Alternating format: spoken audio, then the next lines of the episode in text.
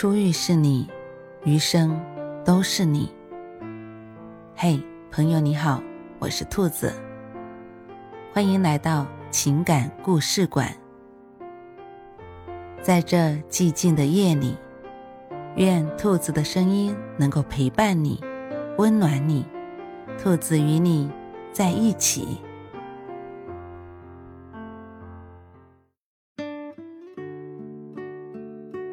爱太甚，则情难堪。朋友与妻子相恋三年，结婚八年，孩子都上小学了，最近却走到了不得不商讨离婚细节的地步。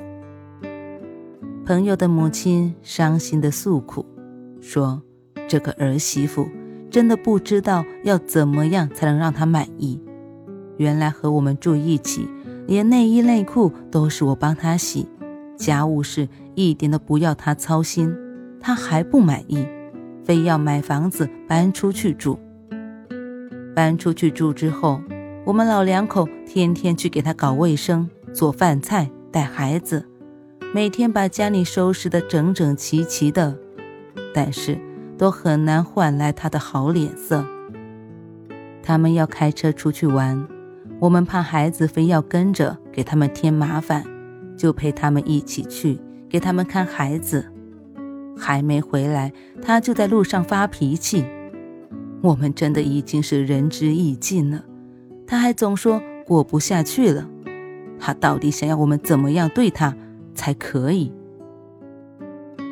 我与朋友夫妇相交多年，各种情况也算比较清楚。作为旁观者，我其实很想告诉阿姨，儿媳妇根本不是想要你们对她怎么好，而是希望你们不要对她那么好。也许这位阿姨不知道，儿媳妇很不习惯婆婆把她内衣内裤都拿去洗，不习惯婆婆非要定期整理他们小两口的衣柜，把她的袜子卷成一团再反包过来，不习惯。婆婆每天都煲那么浓的汤，却很少做口味清淡的小菜。她也不喜欢每次年轻人相约的旅行总带着父母。她其实不怕累，不怕做家务，不怕带孩子，但是却郁闷在自己家里都找不到自己想要的东西。她偶尔想在家睡个懒觉。房门会突然被老人家打开，让他睡意全无。因为两老一直在他们生活里转悠，导致小两口在卧室里亲热一下都提心吊胆。正是这些看似琐碎的小事，日复一日的积累着、压抑着，终于让他走到了忍无可忍、濒临崩溃的边缘。在外人看来，他的日子过得有多享受、多舒服，他的内心就有多憋屈、多烦躁。他开始变得易怒，变得不近人情，对两位老人的付出显得冷漠而排斥。丈夫最初还能体谅她的抑郁，但时间长了，见父母日夜操劳，还是站到父母那边，觉得她无理取闹。不知好歹，于是夫妻俩争吵不断，裂痕渐深。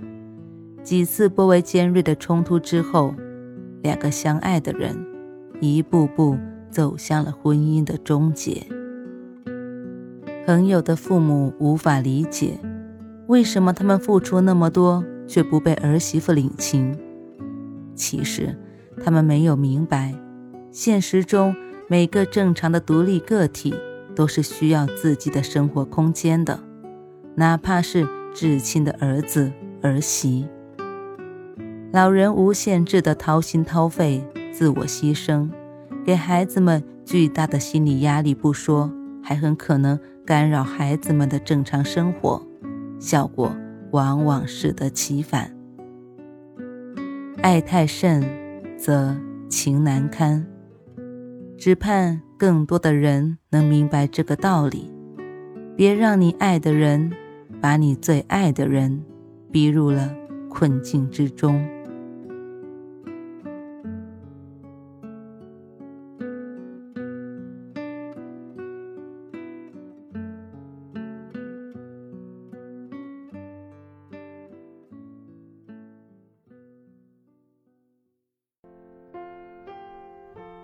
晚安，正在听故事的你。